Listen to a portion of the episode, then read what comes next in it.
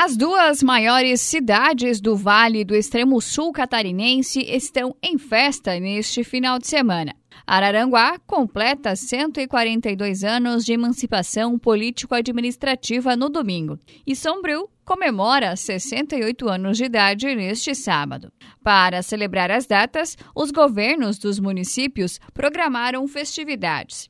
Em Sombrio, a programação inicia na parte da manhã deste sábado com feira de artesanato na área central, missa no final do dia com solenidade do governo municipal. A partir das 19h30, terá música e apresentações culturais na Rua Coberta. Em Araranguá, Apesar de o aniversário ser apenas no domingo, as festividades também acontecem no sábado.